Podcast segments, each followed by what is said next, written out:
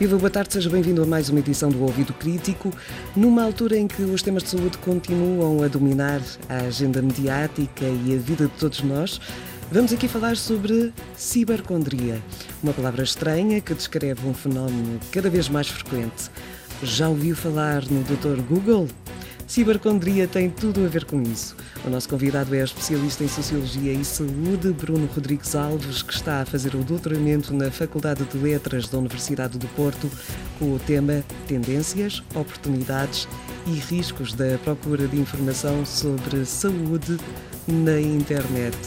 Bem-vindo, Bruno, ao Ouvido Crítico. Olá, Noémia. Bruno, imagino que este seja de facto um tema ainda mais empolgante nesta altura, mas antes de debatermos uh, todas eh, as temáticas envolvidas com a procura de informações de saúde na internet, vamos perceber mesmo o que é que é isto da cibercondria. Bem, todos nós uh, já ouvimos certamente falar do Dr. Google, portanto, o consultório médico que é transladado para a internet.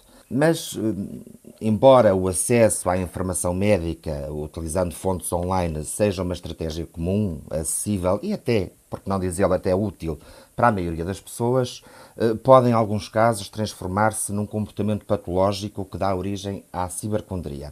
E, portanto, a cibercondria, se nós atendermos bem à, à, palavra, é um neologismo que resulta da junção de duas palavras, que é hipercondria e ciber, e é também designada de hipercondria digital, que tem sido definida como uma procura online excessiva ou repetida por informações relacionadas com a saúde e que é impulsionada pela necessidade de obter tranquilização sobre uma questão qualquer deste domínio, para assim aliviar a angústia ou a ansiedade, mas que em vez disso resulta num acréscimo dessa ansiedade.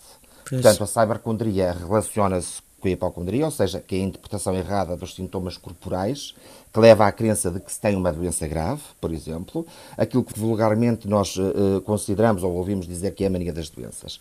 Então, no EMIA, podemos aqui falar num círculo vicioso. O cybercondríaco utiliza a internet para obter alívio sobre um tema qualquer de saúde, mas, ao invés, essas procuras geram mais e mais preocupações que levam, portanto, a esta escalada desenfreada de obter constantemente mais informação de saúde. Preocupante é também o facto de as pessoas, eh, de as procuras, aliás, eh, na internet que são utilizadas pelo cibercondríaco, eh, são muitas vezes feitas com o intuito de diagnóstico, autodiagnóstico e até de automedicação.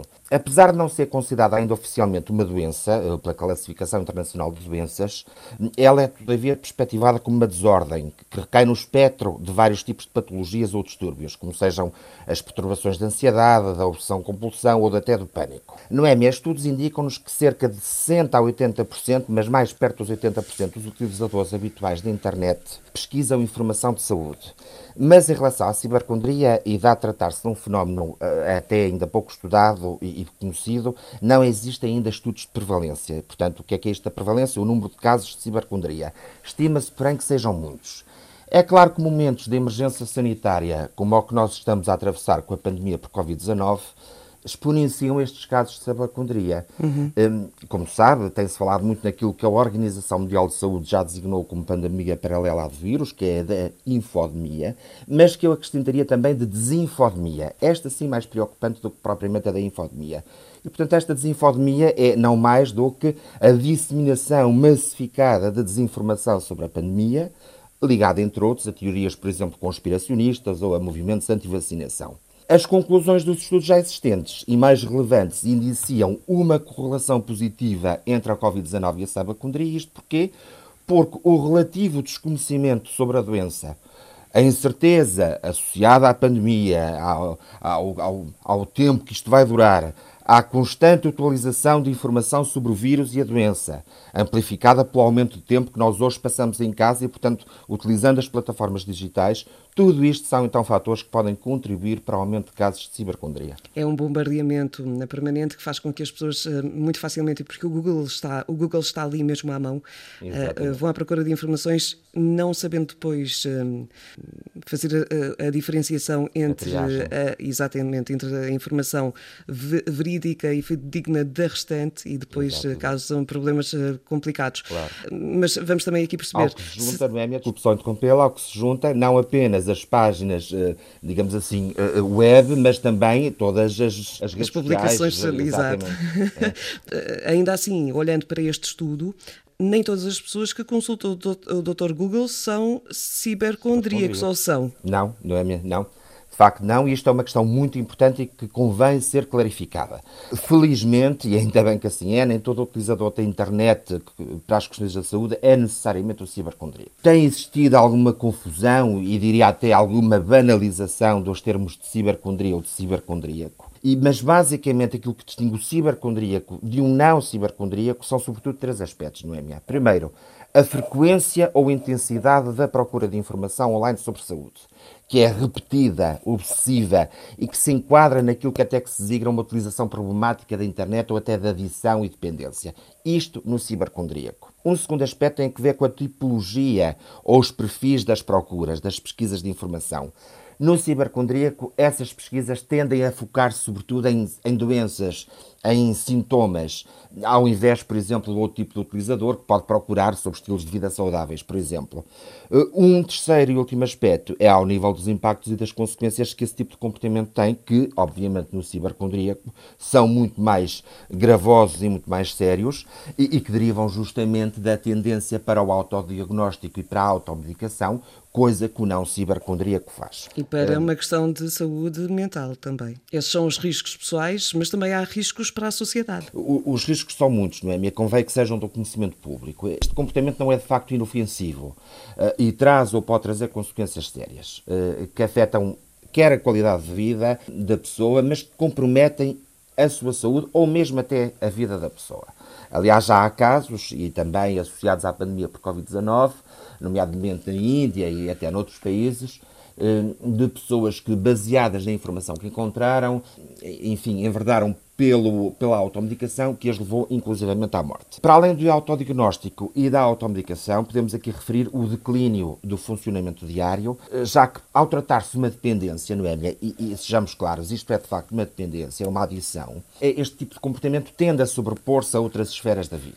E depois temos os impactos na relação médico-doente. O cibercondríaco tende a ter menos confiança no médico, portanto, obviamente que isto tem as suas consequências, tende também, por um lado, ou a sobreutilizar os serviços de saúde, portanto, a realizar mais consultas, mais exames, mais meios complementares, ou então o contrário, portanto, o, o adiamento de uma ida ao médico, confiando na informação que viu na internet, o que obviamente também não é desejável. Uhum. Tudo isto, Noémia, faz com que progressivamente a cybercondria seja considerada uma questão de saúde pública. E numa altura em que às vezes esse acesso acesso ao médico eh, é mais condicionada, ainda fica pior porque as pessoas acabam por socorrer-se ainda mais eh, naquela ansiedade de procura Exatamente. de uma solução por, estas, eh, por estes Exatamente. falsos doutores Google. Exatamente. E a própria pandemia de Covid-19, portanto, agravou aqui este aspecto, porque obviamente muitas das consultas consideradas não urgentes foram, foram adiadas, foram adiadas como é óbvio. Agora é aquela questão que eu não sei se tem resposta, mas este problema tem solução? É, é uma questão complicada, não é? Porque de facto, tratando-se de uma dependência, como eu acabei de dizer há pouco, eh, as dependências não são obviamente fáceis de resolução. Portanto, este é um problema que tende a crescer à medida que mais e mais pessoas recorrem à web para obter informação sobre saúde. Eh, e é aqui que entram a literacia informacional, a literacia em saúde e em saúde digital.